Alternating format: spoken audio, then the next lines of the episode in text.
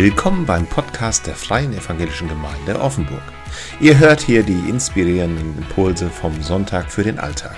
Weitere Informationen über uns als Gemeinde, unsere Veranstaltungen und alles, was uns wichtig ist, findet ihr unter www.feg-offenburg.de. Für aktuelle Informationen abonniert einfach unseren Newsletter oder noch besser, kommt vorbei. Und jetzt geht's los mit den frischen Impulsen aus der Predigt.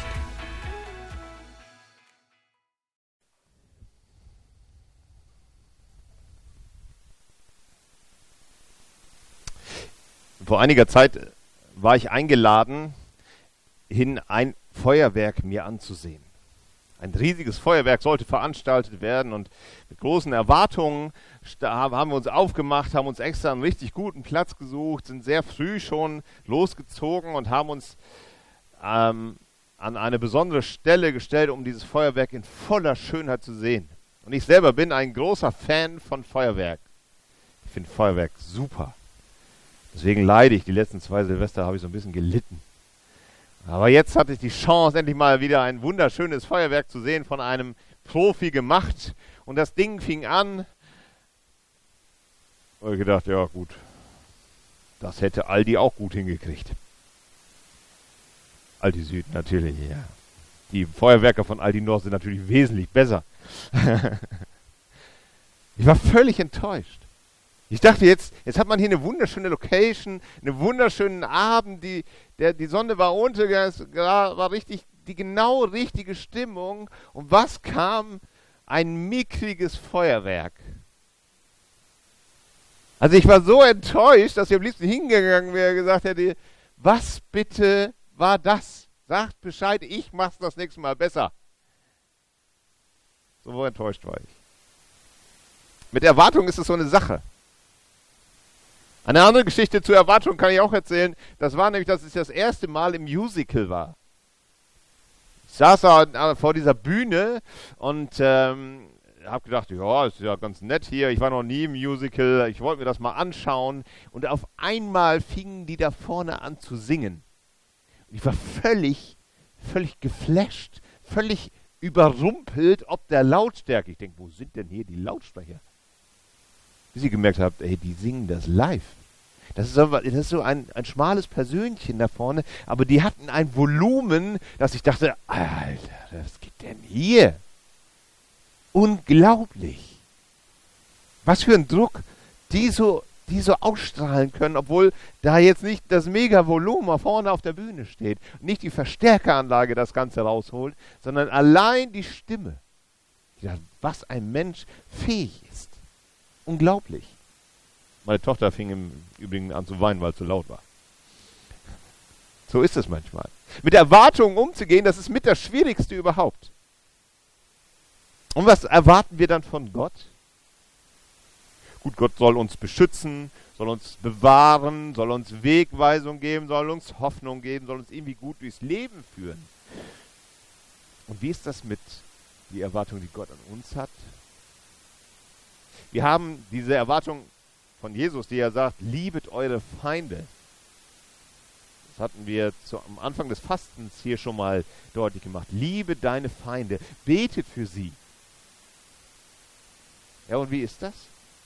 Wenn ich denjenigen treffe, der wie ein Feind vor mir steht, wie jemand, den ich einfach nicht leiden kann, der mir wehgetan hat, den soll ich jetzt lieben? Kann ich das überhaupt? Dann soll ich auch noch dafür fasten. Fällt es uns manchmal deswegen so schwer, unsere Feinde zu lieben, weil unsere eigenen Wunden noch so schmerzen? Und der andere es irgendwie ja doch besser hat. Bei ihm läuft das Leben doch irgendwie ziemlich gut, oder? Ich möchte euch mit hineinnehmen in eine Geschichte, die auch etwas damit zu tun hat, den Feind zu lieben, auch wenn das auf Anhieb nicht so ganz deutlich ist. Und zwar in das Buch Jona im Alten Testament. Jona, der ist durchaus bekannt in der Weltgeschichte. Dieses Buch ist nur vier Kapitel lang im Alten Testament. Und, äh, aber die, diese Geschichte, die dort beschrieben ist, die ist so prägnant, so, so krass, dass man, die hätte man nicht erfinden können. Jona, ein Prophet aus dem Alten Testament im Nordreich. Es gab ja zwei Reiche. Es gab das südliche Reich von Israel, das nördliche Reich. Er gehörte zu den nördlichen Völkern, war dort ein Prophet von den Königen dort. Er war durchaus bekannt. Also ein Prophet, der durchaus mit Gott äh, was anfangen konnte, mit Gott in Kontakt stand. Die beiden waren miteinander immer wieder im Gespräch und Jona war geschätzt. Jona wurde aber auch herausgefordert, nach Ninive zu gehen, um dort die Umkehrnachricht weiterzugeben. Er sollte nach Ninive gehen und den Menschen dort weitergeben, ihr sollt umkehren, sonst wird Gott die Stadt zerstören. Er macht sie dann auf, flieht vor Gott und seinem Auftrag, möchte gerne nach Spanien. Wer will nicht nach Spanien? Würde ich auch hingehen, ja. Aber er hat sich ein Boot gemietet äh, und wollte rüberfahren, kommt dabei in einen schweren Sturm. Gott hat diesen geschickt, er wird über Bord geworfen. Dann beruhigt sich der Sturm. Also er hat einen guten Dienst getan, die ganzen Seeleute bekehren sich zu, zum Herrn. Er selber schwimmt. Wird gefressen von einem Fisch. Im Ganzen, glücklicherweise. Dieser spuckt ihn nach drei Tagen und einem intensiven Bußgebet, im zweiten Kapitel kann man das lesen, sehr einprägsam, wieder aus. Und so geht er dann doch hin nach Ninive. Das ist die Geschichte und dann sind wir im vierten Kapitel angekommen. Um das soll es heute gehen. Ich habe euch den Text mal mitgebracht hier. Ähm, der beginnt folgendermaßen. Ihr habt das aus der guten Nachricht. Das gefiel Jona gar nicht. Nämlich, dass Gott seine Drohung nicht wahrgemacht hatte. Und er wurde zornig. Er sagte, ach Herr, genau das habe ich vermutet, als ich noch zu Hause war. Darum wollte ich ja auch nach Spanien fliehen. Ich wusste es. Du bist voller Liebe und Erbarmen. Du hast Geduld und Güte.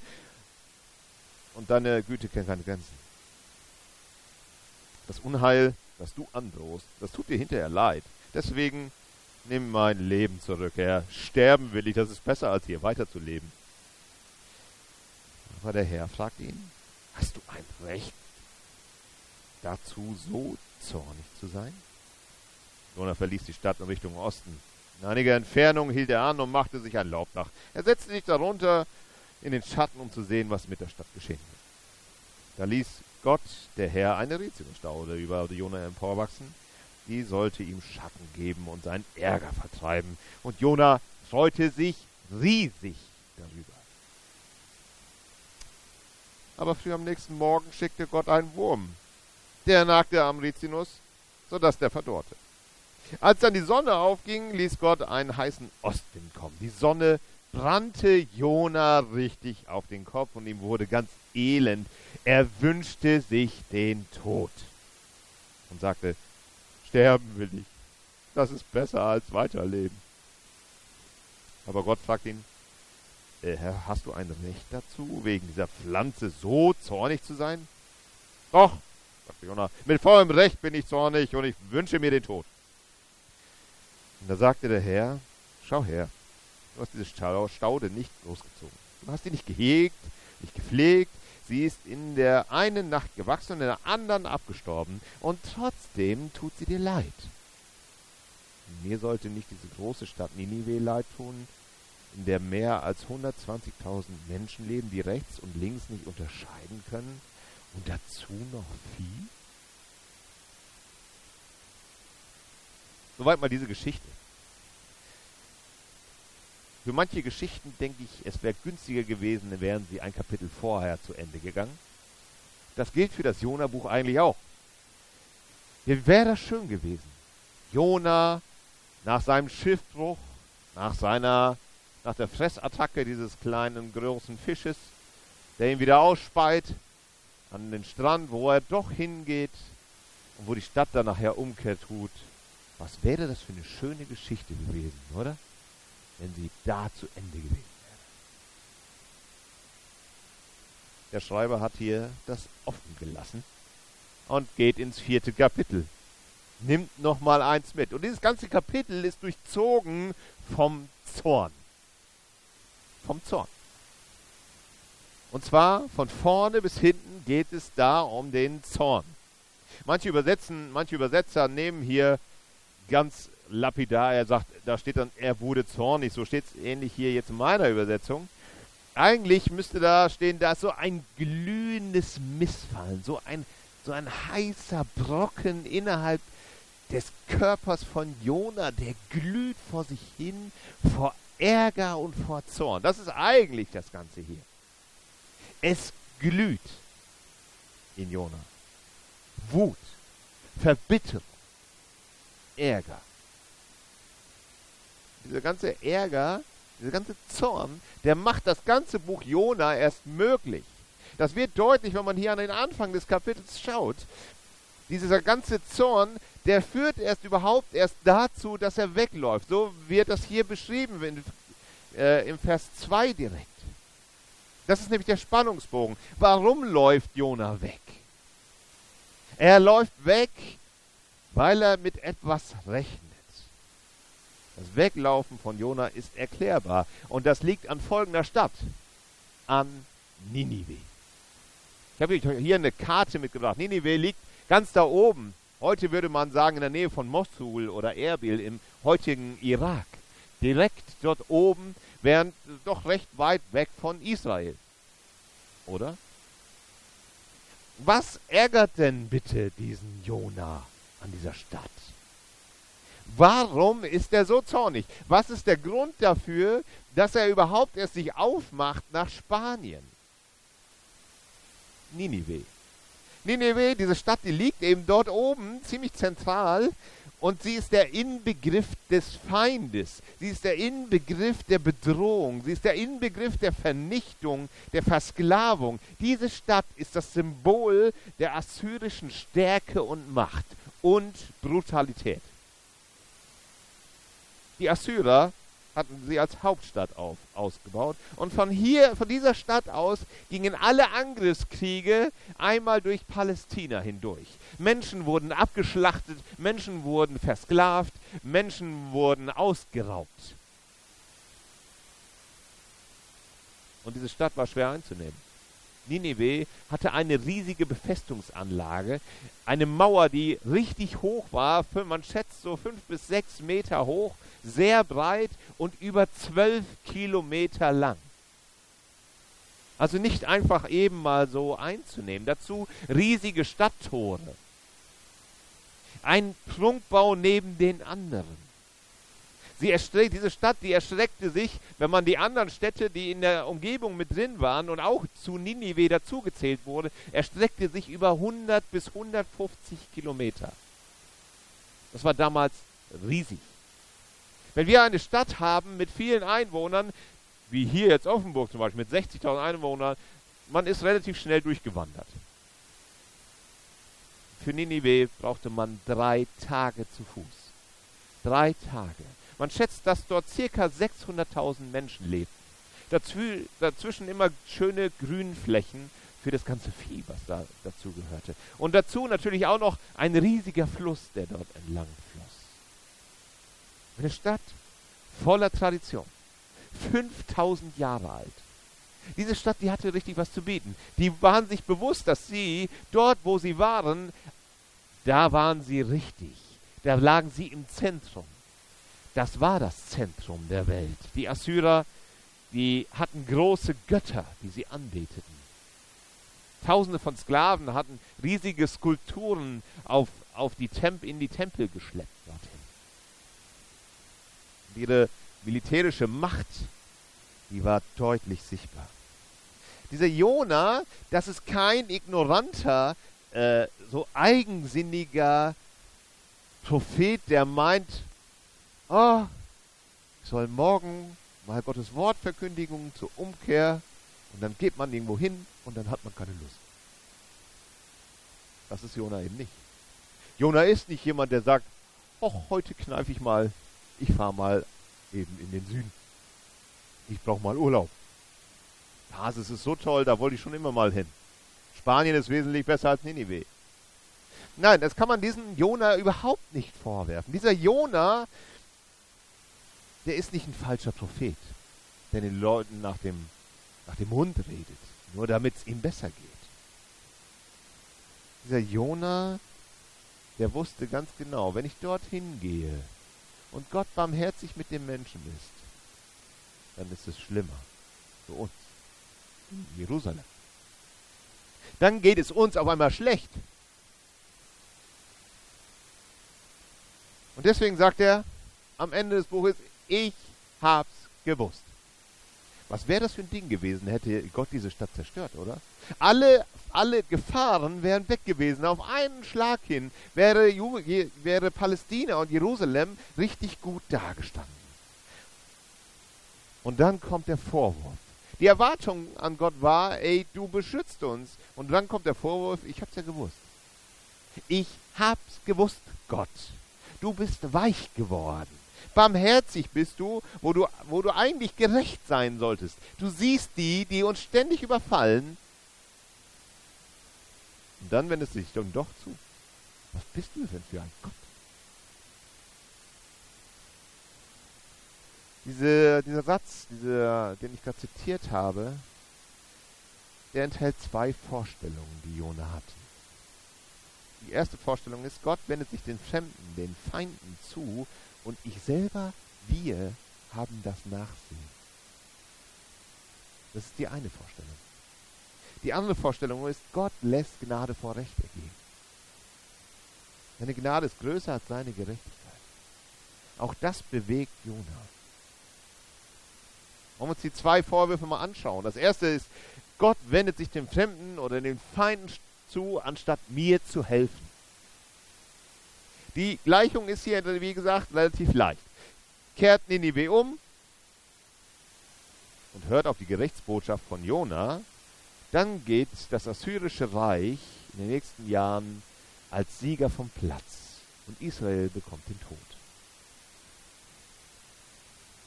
Und Jona sagt, nicht mit mir. Lieber bin ich tot.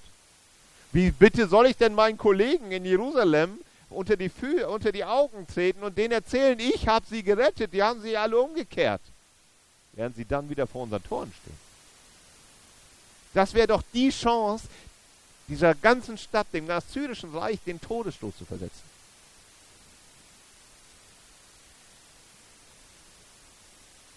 Man könnte das bei Israel vielleicht noch verstehen. Die hatten Angst, dass sie unter die Räder geraten als Volk Gottes. Sie waren so klein, sie waren immer Spielball der großen Mächte um sie herum. Den Babyloniern, den Assyrern, von den Ägyptern. Und sie lagen immer dazwischen. Aber wisst ihr, in der Geschichte Gottes mit dem Menschen ist immer diese Schwelle da. Die hat man auch bei Jesus im Übrigen. Bei Jesus ist, gibt es die Situation, die Jünger sind mit Jesus unterwegs und dann sagen sie ihm, und so wird uns das im Lukas-Evangelium erzählt, sie fragen ihn, Achtung, da, da treibt jemand in deinen Namen böse Geister aus. Wir haben versucht, ihn daran zu hindern, haben es aber nicht geschafft. Ist das richtig? Darf der das? Der gehört doch gar nicht zu uns. Wir sind doch hier diejenigen, welchen, die dazugehören. Alle anderen doch nicht. Und was sagt Jesus? Nein, lasst ihn. Wer nicht gegen mich ist, der ist für mich. Wir haben also genau die gleiche Situation, wenn auch nicht so ganz groß. Und wenn wir weiter in die Kirchengeschichte schauen, merken wir das wieder. Da, da soll Petrus den Heiden das Evangelium weitergeben. Und was sagen die Juden? Nee, Moment mal. Ja, das ist jetzt nicht für die bestimmt. Schau sie dir doch mal an. Die sind furchtbar dreckig. Die sind ja noch nicht mal beschnitten. Die sind unrein. Die kennen doch noch nicht mal die Gebote. Was sind denn das für Leute? Die müssen sich erstmal so verhalten, wie wir es tun. Das ist die Forderung, steht. Diese Frage, die rührt ja eigentlich auch an unserem Verständnis, oder? Könnte es sein, dass Gott die Welt segnet, auch außerhalb unserer Gemeinde, außerhalb unserer Konfession? Dass er sich womöglich auch erbarmt über Katholiken? Könnte das sein? Der Andreas Heck, der hat mir mal einen Witz erzählt. dass Petrus ein paar Christen, selige, heilige durch das, durch das Paradies führt. Und dann kommen sie in einen Bereich, wo Petrus auf einmal sagt, hey, hier müsst ihr ganz leise sein. Ganz leise. Und geht dann so ganz leise durch dieses Areal hindurch und irgendwann fragt einer, warum müsst ihr hier leise sein? Sagt der Herr, hier hinter der Tür. Da sind die FEGler, die glauben, sie sind alleine hier. Den Witz habe ich von Ihnen geklaut. Aber in, in diesem Witz steckt natürlich ganz viel Egoismus. Und eine Haltung, nur wir haben Gott richtig erkannt. Nur wir sind rechtgläubig. Und damit verbunden ist auch eine Erwartung. Wenn ich rechtgläubig bin, dann muss Gott sich ja bitte zu mir stellen. Wie kann denn bitte meine Waschmaschine gerade heute kaputt gehen? Ich glaube doch an Gott, den Vater und an Jesus Christus, seinen eingeborenen Sohn und den Heiligen Geist und die wahre christliche Kirche. Und jetzt geht meine Waschmaschine kaputt. Das kann doch bitte nicht wahr sein. Gott hat doch bitte für mich zu sorgen. Warum geht ausgerechnet heute dann, jetzt gerade zu dieser Situation, wo Gott weiß, ich bin gerade in Schwierigkeiten, warum geht jetzt gerade das Auto kaputt? Und wenn Gott dann meine Erwartungen nicht erfüllt, dann sind wir dann verunsichert und fragen uns, und unser Sinn ist dann völlig, völlig in Frage gestellt, so dass man, wie, wie Jona sagt, so nimm dein Herr meine Seele von mir, ich will nur noch sterben. Du stehst gar nicht vor mir, meine Waschmaschine ist hin. Das ist natürlich ein bisschen überspitzt von mir. Aber manchmal verhalten wir uns tatsächlich so. Was hilft mir ein Gott, wenn ich nicht Erfolg habe? Was hilft ein Gott, wenn er nicht meine Wünsche mir erfüllt, die ich habe? Er hat doch gefälligst das zu tun, was ich, was ich denke, oder? Und warum bitte soll es meinem Feind auch noch besser gehen? Warum? Er hat doch nichts dafür getan.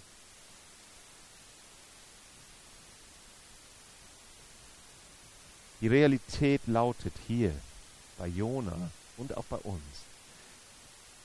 Gott sorgt für dich und mich, auch wenn deine Waschmaschine kaputt ist. Gott sorgt für dich, selbst wenn er sich über deinen Feind erbarmt. Und ein Blick in die Geschichte wird, das zeigt das hier ganz einfach. Ninive kehrt tatsächlich um, so wird es hier in dem dritten Kapitel beschrieben.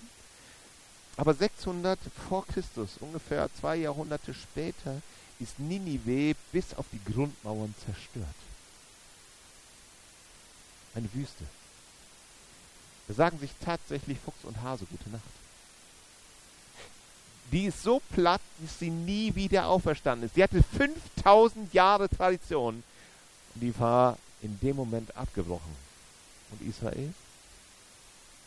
Jonas heiliges Volk Israel, Gottes heilige Volk Israel, besteht bis heute. Hat die schlimmsten Geschichten hinter sich gelassen.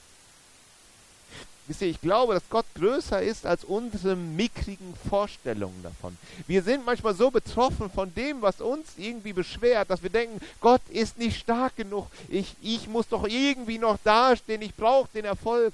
Und Gott sagt, hey, mit mir an der Seite wirst du das durchstehen. Ich habe dich noch lange nicht vergessen darüber.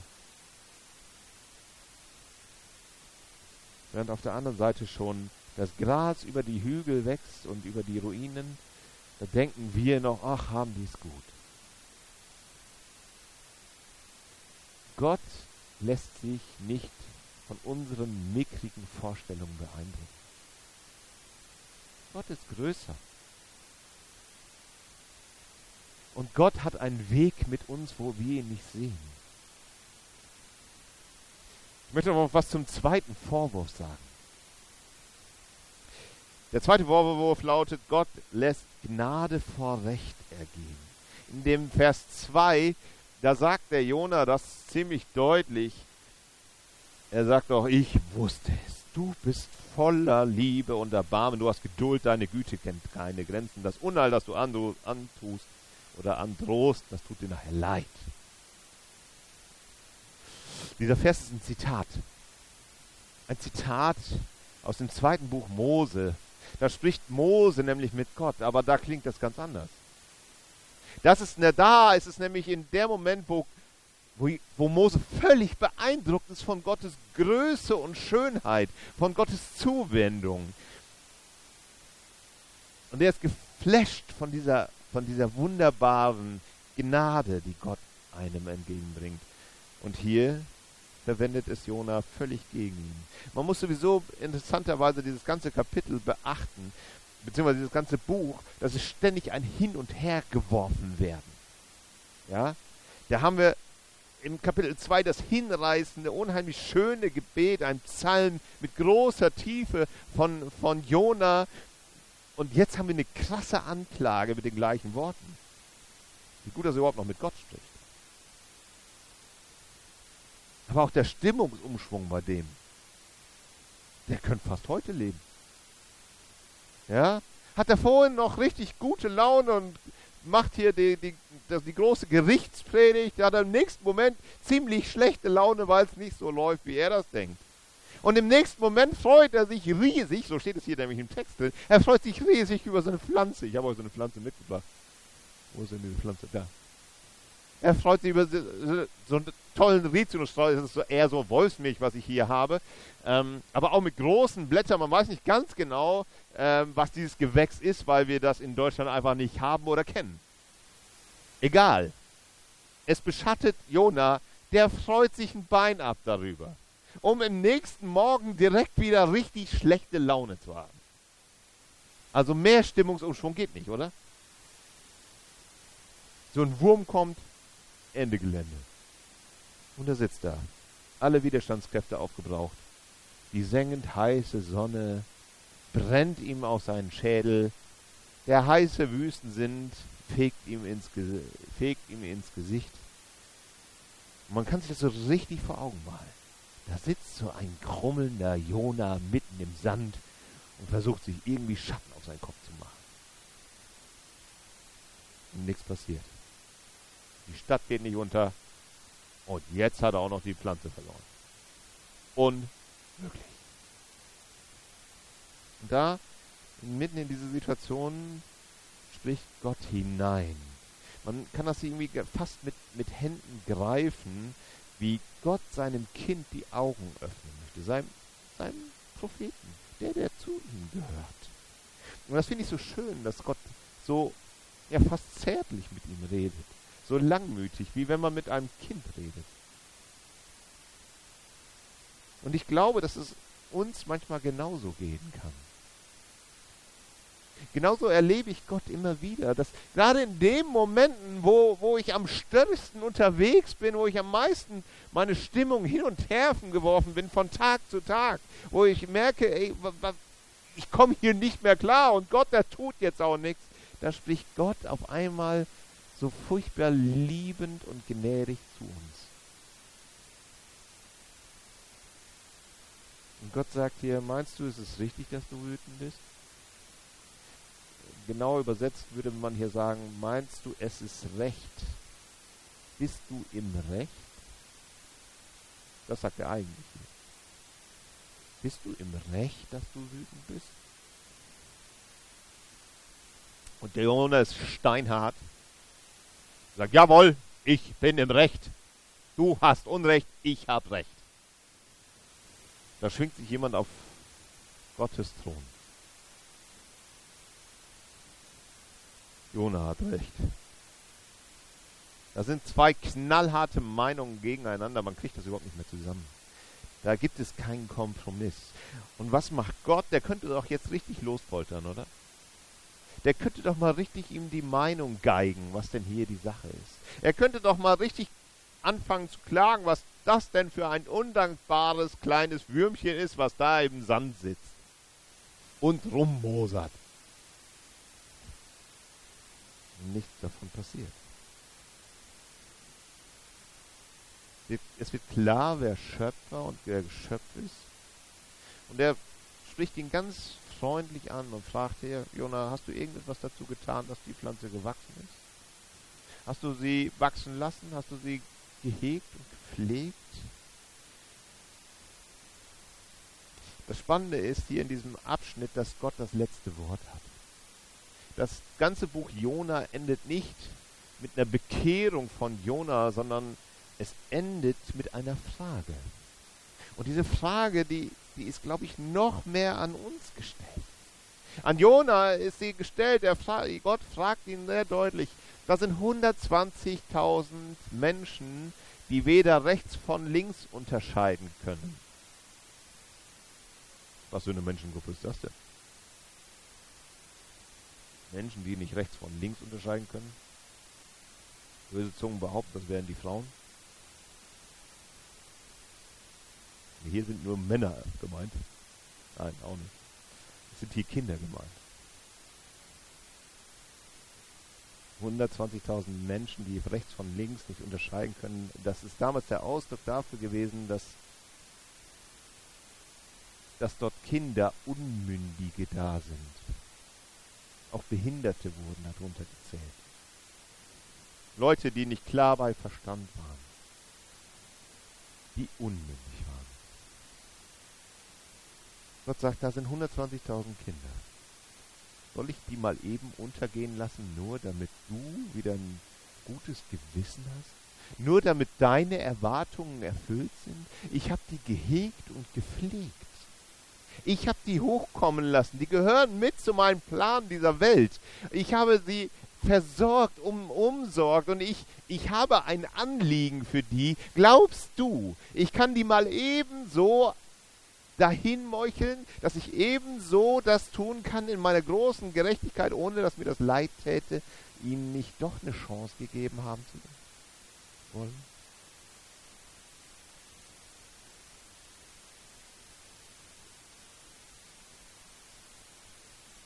Wenn man dieses Buch nochmal anschaut, dann merkt man, Jona ist ja schon selber gerettet. Gott schickt einen Fisch, um diesen Jona zu retten. Dieser Jona wird umsorgt und gehegt und gepflegt von vorne bis hin.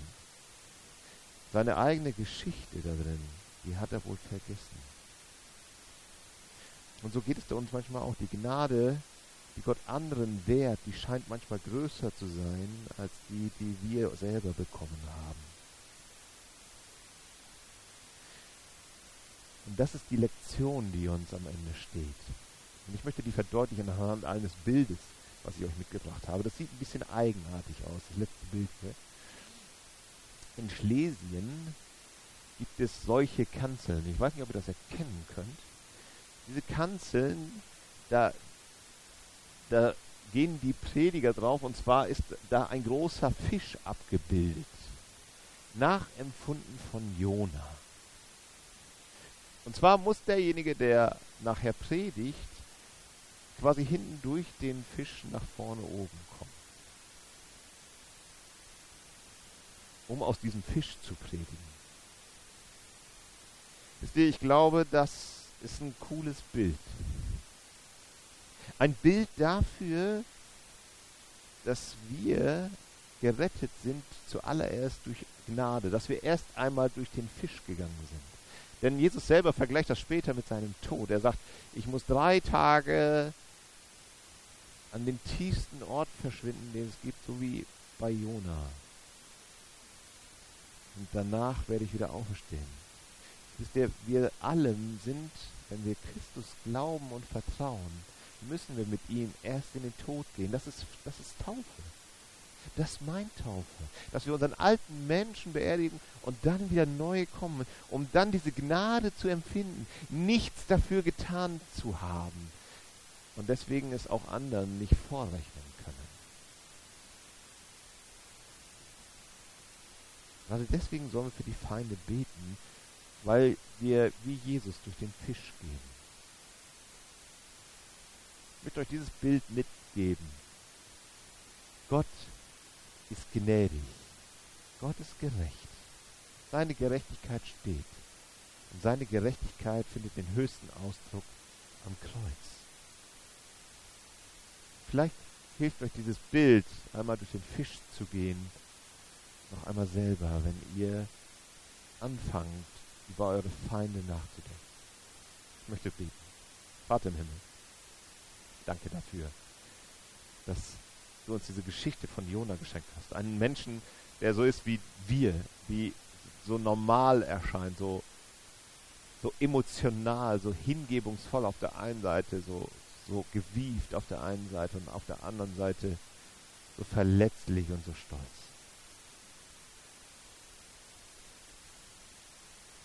Ich bitten, dass du uns in unserem eigenen Leben immer zuallererst wieder neu deutlich machst, was du für uns getan hast, dass wir dass du für uns durch diesen Fisch gegangen bist und wir deswegen leben dürfen, dass wir durch deine Gnade frei sind dass wir nicht nach rechts oder links schauen müssen, und dass deine Liebe und Gnade zuallererst uns gilt, auch wenn schwierige Dinge in unserem Leben passieren. Und ich möchte für alle diejenigen bitten, die in schwierigen Dingen leben, dass sie diese Perspektive der Gnade immer wieder neu aufnehmen können und erleben.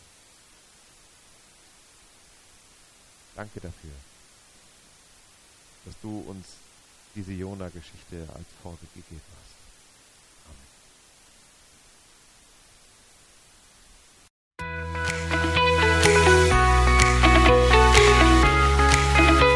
Vielen Dank, dass du diesen Podcast angehört hast. Wenn du unsere Arbeit unterstützen möchtest, kannst du das gerne in Form einer Spende machen.